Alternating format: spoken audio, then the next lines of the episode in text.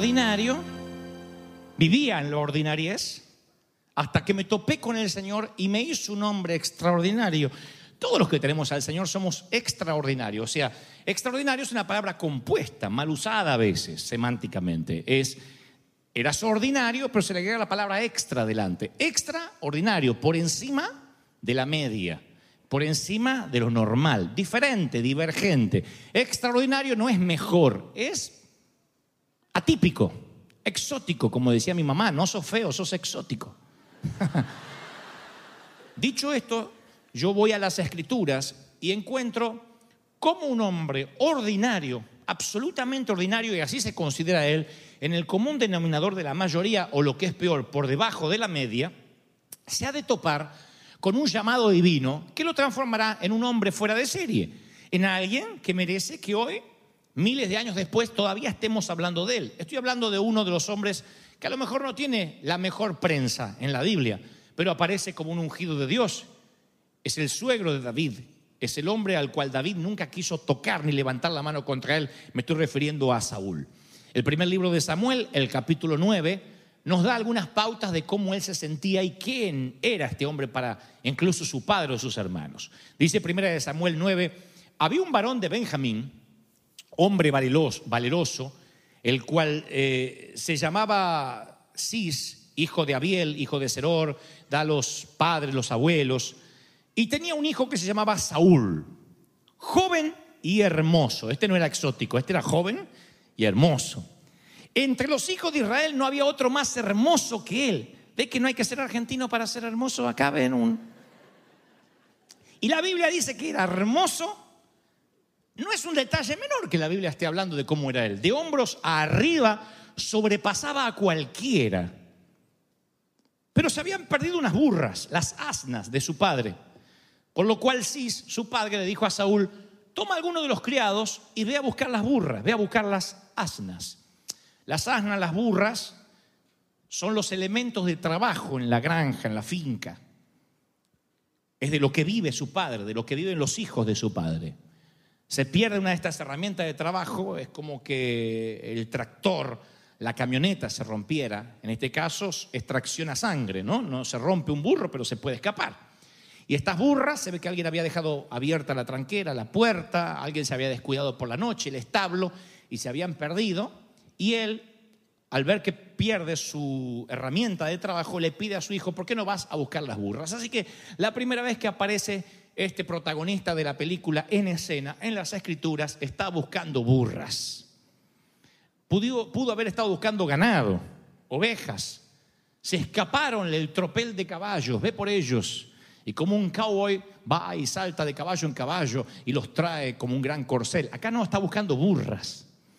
Yo no sé cómo se escapan las burras, la Biblia no da luz respecto a ese incidente, pero sí encuentro a Saúl buscando las asnas, que las asnas tipifican algo que en ocasiones Dios permite que perdamos, que tiene que ver con nuestra, mm, nuestro trabajo, nuestra profesión, nuestra, nuestros, algo que, que nos dé identidad, algo de lo cual trabajamos. Hay momentos donde nosotros perdemos contacto con algo que nos da cierta seguridad. Y cuando perdemos eso, nos sentimos literalmente a la búsqueda de algo que nos va a hacer feliz, nos sentimos útiles cuando hacemos lo que nos gusta y nos sentimos inútiles, aunque ganemos mucho dinero, nos sentimos inútiles cuando no podemos desarrollar el don o aquello que sentimos que es lo nuestro y nadie nos da la oportunidad de hacerlo. Entonces yo cuando encuentro a Saúl, encuentro un hombre ordinario por varias razones. La primera, a saber, una vida sin fruto. Porque dice las escrituras que Saúl va a buscar las asnas, ¿no? Y pasó al monte de Efraín y a la tierra de Salisa y no las hallaron. Andaba con un siervo, con un sirviente. Pasaron por la tierra de Saalín y tampoco hallaron las burras. Pasaron por la tierra de Benjamín y no las encontraron. O sea que eran burras o invisibles o con patas de liebre. Porque para que las burras se te escapen, quien sabe un poco de animales saben que los caballos salvajes eh, pueden escaparse, andar en tropel. Las burras no se van lejos. Y este anduvo de tierra en tierra y no pudiéndola encontrar. Así que lo primero que veo en Saúl, que me lo califica como un hombre ordinario, es una vida sin fruto. Y esta palabra va para aquellos que todavía no encuentran lo que están buscando y sienten que nada ni nadie los llena. Es una sensación de vacío que en ocasiones tenemos. Cuando dices, yo necesito sentirme pleno, a veces confundimos esa plenitud que estamos buscando con momentitos esporádicos de felicidad. A veces tenemos un momento de felicidad ante el nacimiento de un niño, ante la boda de un amigo o de un familiar, ante la graduación de alguien, pero son momentitos que salpican nuestra vida abúlica, gris, tediosa, y sentimos que nada nos llena. Aun cuando tengamos en nuestra vida al Señor y vengamos a la iglesia, esta palabra va para aquellos que dicen, tengo una sensación de vacío, una sensación de falta de felicidad constante. La felicidad, insisto, no es reírse todo el tiempo. A veces en esta vida te va a tocar llorar, te va a tocar derramar lágrimas, pero aún así sabiendo que tienes un background, ah, una suerte de archivo de felicidad, algo que te mantiene. Dices, bueno, me toca atravesar un funeral, por ejemplo, en el peor de los casos, pero dices, de igual modo, yo tengo una felicidad después de esto. Tengo hijos que cuidar todavía, a pesar de que mi padre bajó al sepulcro o se fue a la eternidad. Todavía me queda seguir adelante, aunque sea viuda, por el amor de mis hijos, de mis nietos. Siempre tenemos un background de felicidad que nos mantiene vivos. Pero ¿qué pasa cuando no tienes nada que te mantiene vivo o viva? Cuando no tienes un motivo para levantarte cada mañana. Tú dices, Dante, si tengo a Cristo se supone que debiera tener un motivo. Sí, pero aún así el Señor me dice que te diga, yo sé que en ocasiones te sientas vacío. Como Saúl, una vida sin fruto. Tú no estás buscando burras, pero estás buscando algo que sientes que está al alcance de una graduación, al alcance de una nueva casa, al alcance de un auto del año, al alcance de un nuevo crédito, no sé.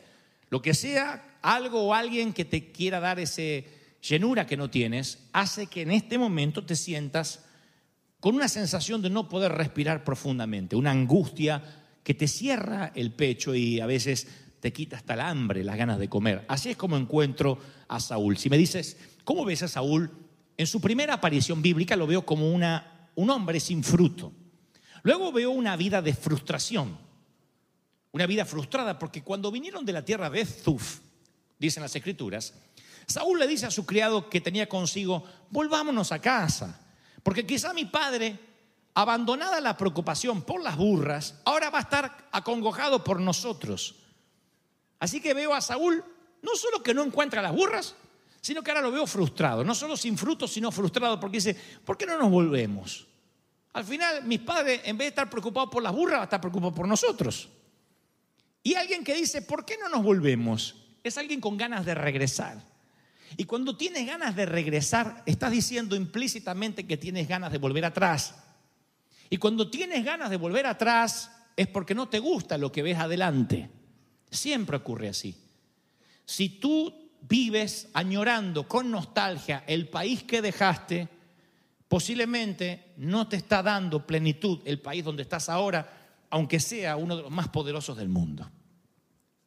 Cuando tú dices, añoro mi vida de soltero, es porque no estás valorando o no te gusta o no estás a pleno con la vida que tienes ahora de casado. Cuando tú dices, añoro mis días de casado ahora que soy divorciado o viudo, siempre hay un deseo implícito de quiero volver.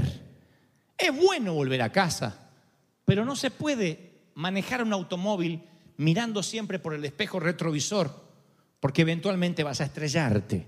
Hay un momento que tienes que mirar adelante, tener una esperanza, si no siempre vas a querer volver. Eso pasa con muchos adultos que quieren volver a ser dependientes de sus papis cuando no había preocupación. Y está bien, porque en alguna ocasión de la vida todos extrañamos a papá y mamá. Decimos, qué lindo, que me tiraba y mi, mamá me traía el huevo frito. Qué lindo cuando decía, mamá, no tengo calzones, ya te lavo, nene. Qué lindo. Pero si vives pensando en la mamá, posiblemente nunca vas a poder emprender una propia familia. Y veo a Saúl viviendo una vida de frustración. ¿Por qué no nos volvemos? No es que Saúl dice, yo no voy a parar hasta encontrar la burra. Lo único que me mandaron a mí, lo único importante que me pidieron en la vida es que busque burra. Por lo menos con una burra tengo que volver. Y no hablaba de casarse, hablaba de encontrar las almas. No, por ahí alguien malinterpreta, ¿no? No poder ver el horizonte, no poder tener una visión a largo plazo, es un sentimiento de pérdida irreparable. No hay peor muerte que aquel que está vivo sin visión. No hay peor vida que aquel que no tiene una esperanza. Porque ¿para qué te vas a levantar a la mañana? ¿Para qué te vas a acostar a la noche si no sabes lo que va a pasar mañana? Cuando pierdes el sentido de esperanza, cuando careces de sueños, empiezas a morir. A veces la fecha que aparece en la lápida de nuestro último día respirando en este planeta no coincide con el último día que dejaste de vivir, que fueron a veces 30 años antes.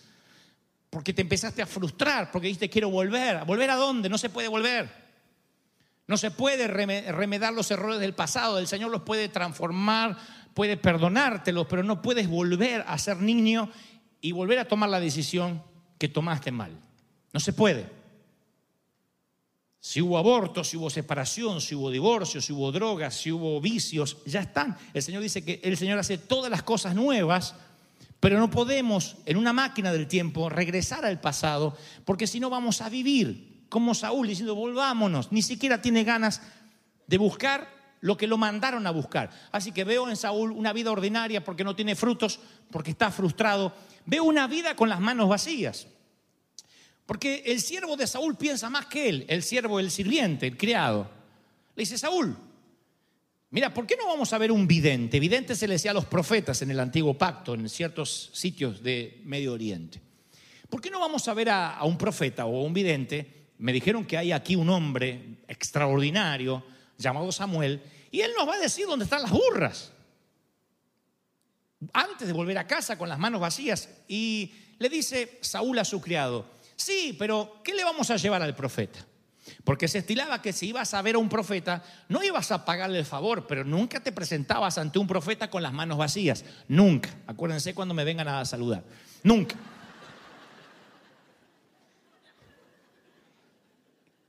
Dice Saúl, ¿y qué llevaremos al varón? Porque el pan de nuestras alforjas se acabó. Y no tenemos nada para ofrecerle al varón de Dios. No tenemos nada, ni un café. O sea, Saúl dice, yo no tengo ni para el día. Veo un hombre que le faltan recursos de todo tipo, una vida sin fruto, una vida frustrada y una vida con manos vacías. Así estamos algunos, o han estado algunos, hemos estado algunos.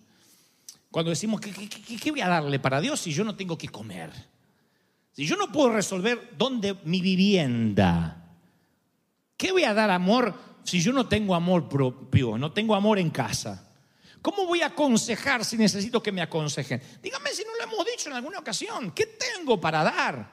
Y Dios te llama y Dios te dice, necesito que seas una luz para los demás. Y tú dices, pero ¿cómo voy a ser una luz para los demás si no me puedo iluminar a mí mismo? Y a veces tenemos que ser por un tiempo, por una temporada, como un faro.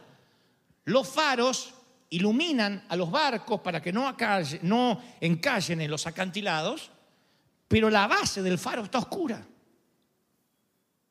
Si tú vas en tierra y no miras hacia arriba, te llevas el faro por delante. Pero sin embargo ilumina a otros. No estoy diciendo que Dios te dejará toda la vida a oscuras en lo personal, pero hay momentos que cuando tienes que tomar una decisión, que te quedaste sin burras, que te sientes frustrado y aparece la conexión de poder encontrarte con alguien espiritual, como en este caso él iba a ver a Samuel, tienes que en fe creer de que esa puede ser la solución, un antes y un después en tu vida. Saúl dice, no, yo tengo las manos vacías, yo no puedo ver un profeta. Luego va a ver al profeta, porque ahora les cuento por qué, lo va a ver al profeta, su criado le insiste, y me sorprende que dice que cuando se acerca Saúl a Samuel, le dice, ¿me dice dónde está la casa del profeta? Y el profeta dice, yo soy el profeta. Cuando somos ordinarios no podemos distinguir ni siquiera una conexión divina. No distinguimos a un hombre de Dios. No, no, no, no. No captamos lo que Dios está diciendo. Cuando vivimos, cuando estamos convencidos que somos ordinarios. Puede venir acá un profeta a decir, Dios me dice que toda la gente de River va a prosperar. Y tú dices, sí, todos, pero no está hablando de mí, hablando de lo demás. Dios me dice que todos serán felices. Sí, porque no me conoce a mí, la suegra que me tocó, el marido que tengo.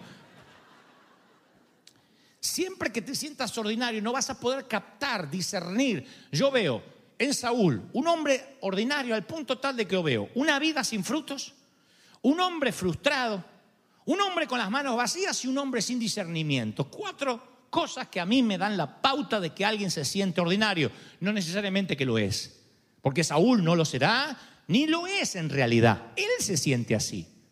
Le dice a su propio criado. Ahora, la Biblia dice que era un hombre bello, hermoso, fuera de toda broma, era un hombre alto, por sobre todos los que había en Israel. Era un hombre que llamaba la atención, un buen partido para cualquiera. Cualquier muchacha estaría perdiendo las chanclas por un hombre así. Miren qué delicado. Ahora, quiero que me des unos minutos para que te cuente cómo se transforma un hombre ordinario en alguien extraordinario. ¿Cómo de ser alguien feo y exótico puedes decirle a una periodista, soy un hombre fuera de serie?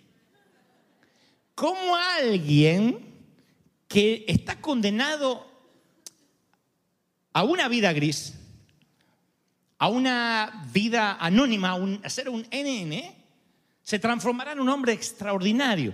Porque, insisto, vamos a repasar. Yo encuentro a Saúl como una vida sin frutos, un hombre frustrado, un hombre con las manos vacías, un hombre sin discernimiento, porque eh, no reconoce un profeta. Los profetas se reconocían, vestían de una manera particular, tenían la barba de un modo típico. Uno podía reconocer a un profeta, literalmente. Él está tan pendiente que no encuentra las burras que no puede reconocer que Samuel está delante de él. Ahora, esto es lo que ocurre en la transición de ser un hombre ordinario o una mujer ordinaria a alguien extraordinario. En primer lugar, Dios le provee un contacto divino. Cuando Dios empecina en transformar tu vida, siempre te va a conectar, te va a dar una conexión con alguien que te va a elevar a un nuevo nivel. Tienes que abrir tus ojos. Dios te va a dar un mentor, un padre espiritual.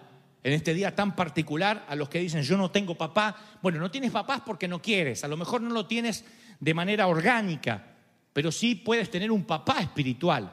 Y ese papá espiritual no es el que te apapacha o el que te abraza necesariamente, sino el que puede darte una palabra de aliento, de confortamiento espiritual, el que te ayuda, el que ora por ti, el que se preocupa. Y ahora Dios conectará a Saúl con alguien así. Dios le provee un contacto divino. Le dice el criado a Saúl, volvamos la historia atrás. Saúl no encuentra las burras, porque ya le dije que él es frustrado, no tiene frutos, eh, es un hombre con manos vacías y no tiene discernimiento, ordinario. Pero su criado tiene algo especial, porque su criado le dice, mira Saúl, ¿por qué vamos a volver a casa sin las burras? Hay en esta ciudad, me dijeron que hay un varón de Dios, que es un hombre insigne. Insigne significa infalible, que cuando dice algo es porque va a ocurrir. Todo lo que Él dice acontece sin falta. Vamos, y quizá nos dé alguna pista acerca de nuestro camino, acerca de dónde están las burras. O sea, es el criado el que le está hablando a Saúl. Cuando Dios te va a transformar de ordinario a extraordinario, siempre va a traer una persona inesperada que tú tienes que aprender a escuchar. Esa persona puede ser desde el pastor, alguien que te dé una palabra, alguien que te abrace en la puerta, alguien que diga, mira, no te entregues, no te rindas, no baje los brazos.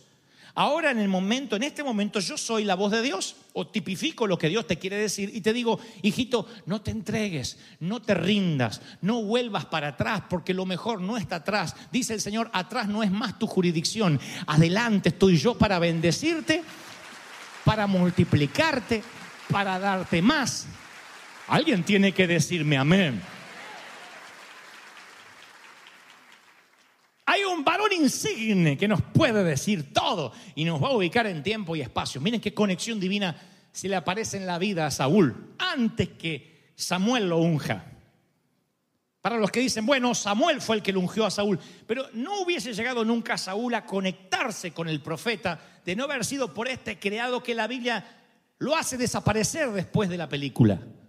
No vuelve a aparecer, no encuentro a este criado, no sé su nombre, no sé su familia, pero entra como una figura clave en la vida de este futuro rey de Israel. Y es este criado el que Dios utilizará para lo segundo que ocurre en tu vida, cuando te quiere transformar de alguien ordinario a alguien extraordinario, fuera de serie, un prototipo. Y es que Dios te provee recursos. Recuerden que Saúl dijo, tengo las manos vacías, ni siquiera tengo algo para honrar al profeta. Y acá hay gente que dice, ni siquiera para la ofrenda tengo. ¿Qué voy a pensar en prosperidad? ¿Cómo voy a bendecir a alguien si yo no tengo para mí? Si no me alcanza. Y esto no es falta de fe, esto es a veces reconocer una realidad. Y cuando Saúl dice, yo no tengo nada, ni siquiera tenemos pan en la alforja, ni siquiera algo para convidarle, de gentileza, de, no sé, de buena gente, de caballerosidad. Le dice el criado, he aquí, yo tengo guardado la cuarta parte de un ciclo de plata. Eso le daremos al varón de Dios para que nos dé un camino, para que nos declare nuestro futuro. O sea que los recursos los tenía el sirviente, no los tenía Saúl. Los recursos los tenía quien trabajaba para él. Y alguien hoy necesita oír esta palabra. Porque a veces los recursos para salir de la vida que tienes la tienen tus propios hijos. Tú dices, pero si yo no tengo menos mi hijo, pero no hablo en términos financieros, hablo de recursos espirituales. A veces nuestros propios hijos te pueden dar la clave de lo que va a pasar en tu vida. A veces puede ser un empleado, ese el más el que tú tienes como más ignorante, el que menos preparación académica trae, es el que te puede dar una palabra que te bendiga. A veces puede ser el ocasional pasajero que se sienta al lado en un avión, en un bus, en un camión, alguien que está en la parada de, esperando el camión igual que tú. Tú no sabes cuando Dios quiere bendecirte cómo arregla en el cosmos las correlaciones divinas de modo que te encuentres con quien debas encontrarte para que llegues a destino. Solamente que tienes que andar por la vida con los ojos abiertos. Si andas por la vida con los ojos cerrados, no solo que no vas a distinguir a los profetas, no vas a distinguir quién tiene los recursos para ti. Hay gente que te quiere bendecir y se ha querido acercar, acercarse para bendecirte, pero no lo has visto. Estás tan pendiente, no encuentro la burra, no encuentro la burra, no encuentro la burra. Cambia el nombre burra por crédito, por casa, por lo que te esté faltando, por la felicidad, por un marido, por qué lo que sea. Sería burro en vez de burra, ¿no? Lo que trato de decir es que estás tan enfocado en lo que te falta que no ves los recursos que Dios te está proveyendo. Le dice Saúl a su criado, no tenemos nada ni que comer. Y su criado dice, yo tengo mi alforja. Medio ciclo de plata guardado para él. ¿Quién sabe cómo lo tenía? Capaz que era un recurso personal de él, algo que él tenía acumulado, una herencia que el criado tenía. Dice, yo estoy dispuesto a compartirlo. Siempre hay gente que está dispuesta a generar los recursos para que tú llegues a destino, pero a veces no lo vemos, no nos damos cuenta. Estamos tan cerrados, tan frustrados, tan sin fruto que no distinguimos la mano de Dios. Y él le dice, yo tengo los recursos. No solo eso, como Dios está tan empecinado en transformar a un hombre ordinario en alguien fuera de serie, que le provee señales en el camino. Dice, cuando subían por la cuesta, hallaron unas doncellas que salían por agua, las cuales dijeron, le dijeron Saúl y el criado, ¿vive en este lugar un vidente, un profeta? Y las chicas le dijeron, sí, date prisa, porque hoy ha venido a esta ciudad. Hoy tiene un sacrificio en un lugar alto, va a ser un culto, un servicio. Así que apúrense. Dios dice, este cabezón, a pesar de que el criado le está dando los recursos, si no le pongo a alguien un GPS en la mitad del camino, se vuelve. Porque hay gente así, acá no, pero a las 12 no saben la gente que viene así. Si el GPS del Espíritu Santo dice doble a la derecha, doble a la derecha, él dobla para la izquierda, a la derecha, sonso, menso, a la derecha, para el otro lado. Y cuando se cae el barranco dice que Dios no me habló, pero no estás escuchando, no estás oyendo. Si oyes, te das cuenta que hay un GPS, siempre hay señales en el camino. Siempre hay alguien que te dice, yo creo que deberías ir por acá. Y Dios habla claro, ¿eh? porque algunos dicen, pero ¿qué me habrá querido decir Dios en un sueño que tuve anoche? Yo no soy tan partidario de los que se creen los, los apóstoles Juan en la isla de Patmos. Porque a veces gente me dice, pastor, soñé que me levantaba y se levantaba una cucaracha con cuatro cabezas, tres serpientes atrás y un caballo que hablaba, aflojando con los tacos a la noche y comiendo liviano.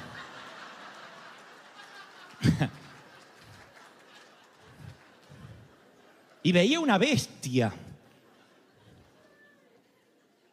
Eso se llama indigestión, acá y en Israel.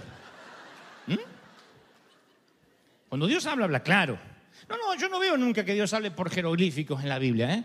Dios hablaba claro, sal de tu tierra y tu parentela, ve y libera a mi pueblo. No veo que la zarza se arde. Moisés dice, ¿qué quieres que haga? Había tres ositos en el bosque. Se tomaron la sopa de la niña. No. ¿Qué querrá decir la fábula? Porque Dios no juega. Eh, nosotros a veces confundimos las parábolas de Jesús, que en todo caso las parábolas no complicaban las realidades, las hacían más cotidianas para la gente. ¿Qué es el reino de los cielos? Y el reino de los cielos comparado a un hombre que perdió una oveja y deja las 99. Él, él hablaba de cosas cotidianas. Si Cristo estuviese hoy, no estaría refiriendo parábolas de ovejas, de dracmas perdidas, de viudas. Estaría hablando de otras cosas que nosotros diríamos, sí, sí. ¿A qué semejante el reino de los cielos? A un coyote que pasó diez hispanos dentro de una troca al contar los 10 le faltaba uno y volvió a Tijuana por él. ¡Ah! ¡Ah! Entendí. Nosotros a veces confundimos, no, que todo lo que para que sea más santo tiene que ser complicado. No. Cuanto más de Dios es, más sencillo es. Si ustedes algún día se van de acá diciendo, ¿qué predicó el pastor? ¿Qué quiso decir? o yo estoy transmitiendo mal el mensaje, o, me estoy haciendo el súper espiritual por no hablar de cosas prácticas, utilitarias, aplicables a la vida. Entonces, cuando, cuando Dios quiere que llegues a un lugar y te quiere elevar a un nuevo nivel, te pone señales claras. Acá había doncellas que le dijeron, sí, el profeta está acá, apúrate que va a empezar un servicio. Claro, no dudes, no vuelvas para atrás. Hay señales de que te están diciendo, te quiero bendecir. Hay una cadena de siete días mañana. Siete días de gloria, siete días de poder. ¿Qué más señal quiere? Que te llegue un memorándum diciendo te quiero hablar, dice el Señor. Tú puedes decir, si Dios quiere hablar, me puede hablar en la habitación. Sí, si Samuel quería ungir a Saúl, podía haberlo ido a buscar mientras que él corría detrás de las asnas o las buscaba. Pero acá él tiene que ir donde está el profeta, porque ahí Dios ha preparado la bendición para él. Cuando Saúl dice, ok, voy a buscar al profeta, miren lo que pasa, increíble. Ellos suben, y cuando están en el medio de la ciudad, venía Samuel hacia ellos. Samuel iba a ofrecer un servicio a Dios en un lugar alto, pero se encuentra con ellos. Porque un día antes que Saúl viniese, Jehová le había dicho en el oído a su profeta, mañana a esta misma hora, yo voy a enviar a ti un varón de la tierra de Benjamín. Él se cree un ordinario porque mide al Señor por su estatus legal, porque me mide a mí por su economía, porque me mide a mí por su estado social, por si es soltero, si es viudo, me mide a mí por su camioneta, por su auto. Así que él no se siente nada, siente que no es nadie, a pesar de que es alto y es lindo, hombre. Pero yo te lo voy a mandar a ti y tú lo vas a ungir por príncipe sobre mi pueblo. Y Él va a salvar a mi pueblo de mano de los filisteos. Porque yo he mirado a mi pueblo, porque su clamor llegó a mí. Yo veo a Dios orquestando todas las las piezas en el ajedrez. Me fascina esto, no sé a ustedes, pero a mí me fascina que un día antes Dios le dice, mañana te voy a traer a un tipo acá, a domicilio, para que lo unjas. ¿Y qué hace Dios? va a donde están las burras del padre de Saúl y hace, le sopla el trasero a las burras y las burras se van. Se levanta el padre, ¿dónde están las burras? ¿Dónde están las burras? Saúl, búscame las burras. Y Saúl sale a buscar las burras diciendo, es para esto me mandaron. Él no sabe que está en una misión sincronizadamente divina. Que ya el profeta lo está esperando. El profeta no sabe de las burras, no sabe quién va a venir. Solamente que va a venir un varón de la tribu de Benjamín y él se lo tiene que ungir. Así que mientras que el profeta lo está esperando, este dice, no, no tengo plata para ver al profeta y no tenemos un peso, ni tengo para comer. El criado dice, vamos, vamos, yo tengo un cuarto ciclo de plata. Bueno, está bien, pero ¿y si no lo encontramos? Yo me vuelvo. Entre todo ese trayecto, Saúl es ordinario para pensar no tiene discernimiento y cree que Dios lo abandonó y Dios lo está esperando en casa. Dios te está esperando con una bendición, a pesar de que creas que no te lo mereces. Dios ya dispuso que habrá una unción sobre ti. Alguien tiene que decir amén. Entonces le sale Saúl, Samuel, perdón, al encuentro, porque Dios le había dicho, mañana vas a ungirlo. Y veo otra vez Dios buscando al hombre. Veo que tú no sorprendes a Dios, Dios te sorprende a ti. Me fascina eso. Yo, yo, yo lo veo con mi vida. Tú puedes hacer lo mismo con tu propia historia. Tú puedes decir, wow, por eso mamá quedó embarazada de un hombre que nunca supo, nunca supe quién es mi papá. Porque Dios me quería así, porque en determinado momento Dios vendría, sanaría mis heridas y Dios ya me ungiría sabiendo mi pasado. O sea, cuando vemos la vida de la óptica de Dios, no hay errores. Tenía que ocurrir para que te encontraras con la persona correcta. Tenía que ocurrir. Si no, nunca el resto de tu vida iba a ser de bendición si no te encontrabas con quien tenías que encontrarte. ¿Soy claro o no? ¿Mm? Tenía que ocurrir. Y Samuel respondió a Saúl diciendo, yo soy el profeta que buscas. Sube conmigo al lugar alto, come conmigo, mañana te dejo ir y yo voy a decir todo lo que hay en tu corazón. A mí me gusta esa frase. Te voy a revelar lo que hay en tu corazón. Porque eso significa que Dios no viene de afuera y te mete un hombre nuevo. Está acá dentro. Lo extraordinario siempre estuvo dentro. Nada más que había tanta, tanto residuo. La vida fue tan residual contigo que tapó lo extraordinario que hay dentro. Pudo haberle dicho el profeta, te voy a dar algo que va a venir del cielo. No, voy a revelar lo que hay en tu corazón. Lo extraordinario, lo fuera de serie, lo magnífico está dentro tuyo. Tú eres lo que Dios dice que eres, dice el profeta. Le revela el destino. Y de las burras que se perdieron hace tres días, pierde cuidado porque ya se hallaron. Más, ¿para quién es todo lo que hay de codiciar en Israel? Sino para ti para la casa de tu padre, le dice Samuel. Olvídate de las burras, las burras, olvídate. Dios ya proveyó lo que te estaba preocupando. Pero ahora Él te quiere hacer rey de Israel y lo mete en el kairos de Dios, en la temporada de Dios. Hay un momento donde Dios dice, las burras sirvieron, las burras perdidas, para traerte a una encrucijada de la vida y revelarte la nueva temporada divina. Vas a vivir un tiempo nuevo con el Señor. Tienes que entrar en los tiempos de Dios. Cambia tu reloj. Ya no te mueves por el reloj humano, sino por el reloj de Dios.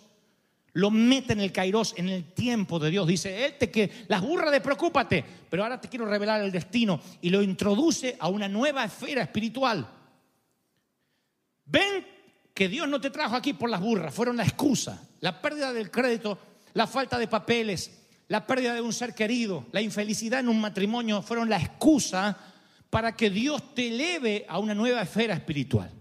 Eso le está diciendo Samuel a Saúl y eso te dice hoy, esta mañana. Una nueva esfera espiritual.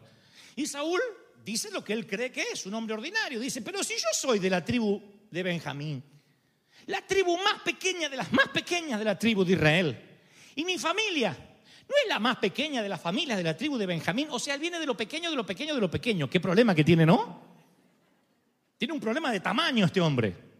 Es grandote. Sin embargo, cuando le dice Dios, te voy a ungir como príncipe, pero yo soy pequeño, imagínense al grandote, yo soy pequeño, de lo más pequeño, de lo más pequeño. Qué gana de tener esta altura al cohete. ¿Por qué Dios me diría cosas semejantes? Si yo soy el más chiquito de los más chiquitos. Entonces Samuel toma a Saúl, a su criado, y les introduce en la sala y le da a Samuel la cabecera de los convidados, que eran como 30 hombres. Ahí había profetas, había pastores, apóstolas, apóstolas, obispos, avispas, había de todo ahí. La mujer de, los obispos, avispa deben ser, ¿no? Yo soy la avispa de Jehová. Y Samuel le da su puesto, que era una reunión de profetas. Y a este que andaba buscando burras, que se considera más chiquito de los chiquitos de los chiquitos, lo sienta en la cabecera, le da su lugar. Le dice, sentate ahí. Y se sienta en la cabecera con 30 hombres de Dios. Yo quiero que alguien reciba esta palabra esta mañana. El Señor me dice que antes que termine, no el año, el mes, vas a verte sentado con gente que jamás pensaste que te ibas a conectar. Dios va a decir, corran la mesa, siéntate a la cabecera, Dios te va a honrar, Dios te va a honrar, me dice el Espíritu, aleluya. ¡Wow!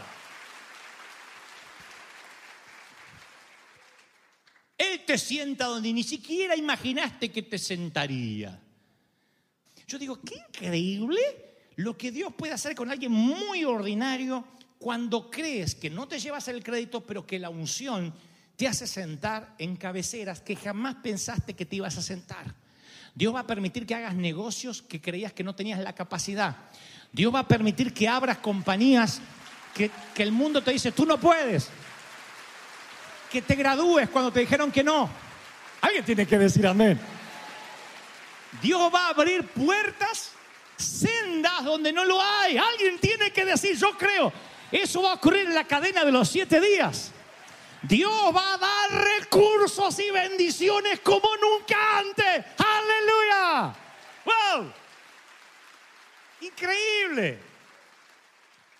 Y le dijo Samuel al cocinero, mirá que se pone lindo ahora trae la porción que te pedí que prepararas para Saúl. Hasta el cocinero lo estaba esperando a este. Este sale hace tres días a buscar burras. Tres días después está sentado entre los profetas con una porción que le habían preparado para él. Che, ¿me prepararon algo para mí en el restaurante? Estoy pensando. Una porción. Dice, te tráeme la porción que te pedí que guardases esa parte. Entonces el cocinero trajo una quesadilla, ah no, una espaldilla, dice espaldilla, que es la quesadilla mexicana. Dicen los teólogos, estaban diciendo era un taco, un burrito, no, era quesadilla mexicana, con mole, con queso, con de todo tenía ahí adentro con todo lo que ustedes hacen siempre que dicen, a ver qué sobra en la nevera y le meten ahí adentro. y lo trajo delante de Samuel. Y Samuel dijo, he aquí lo que estaba reservado para ti.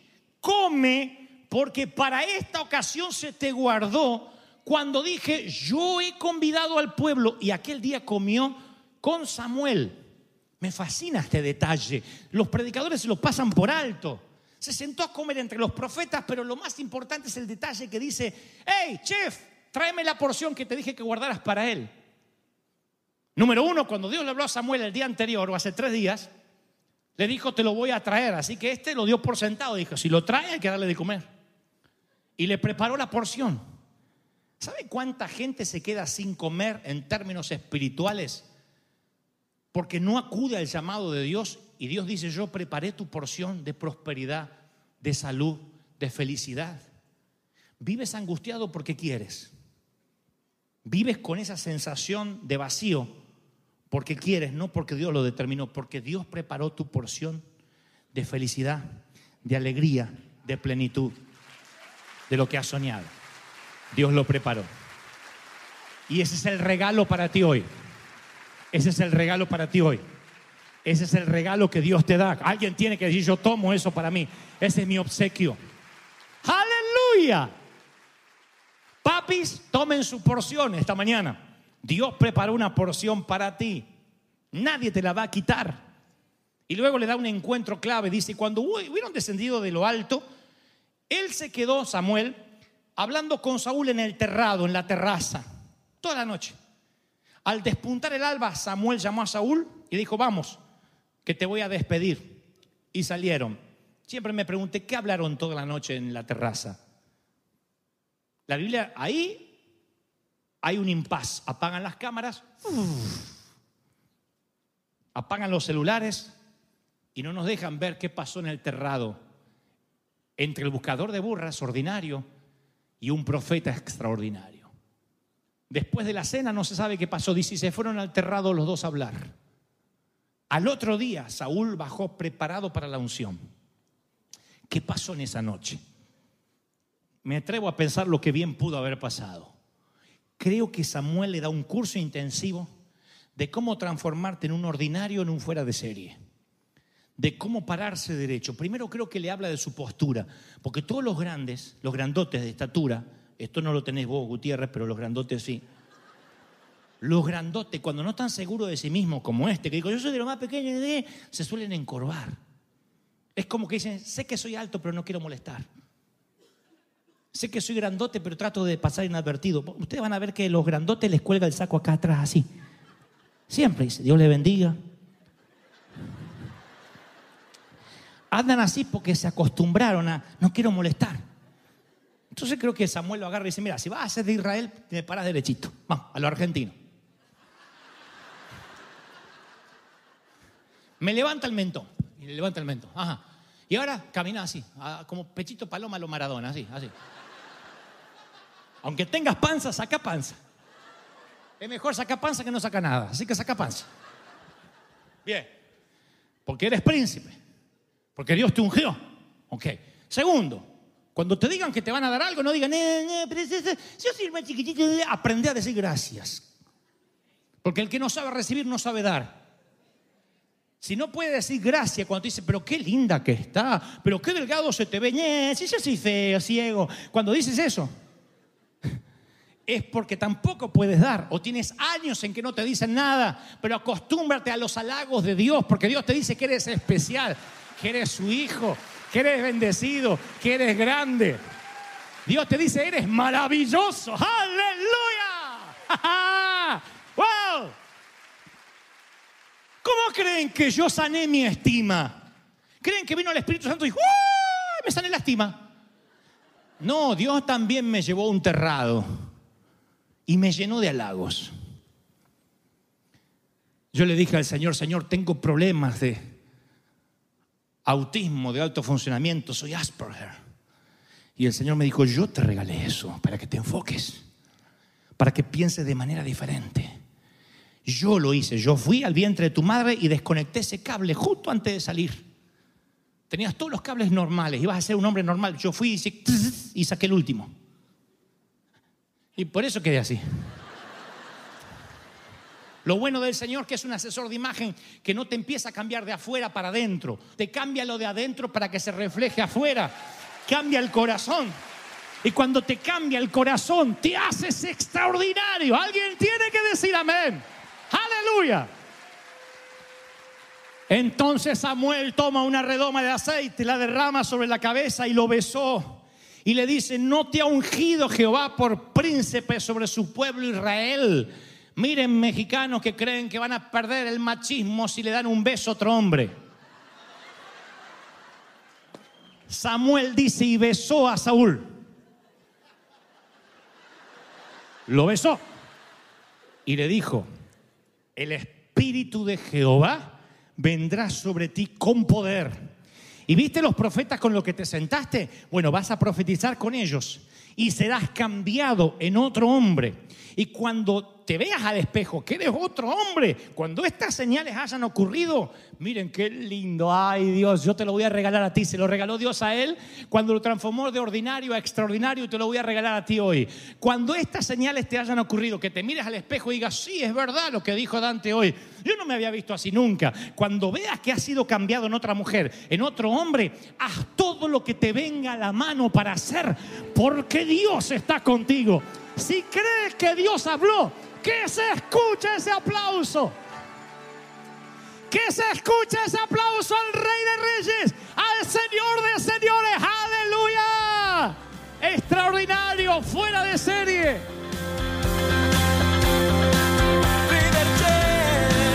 es un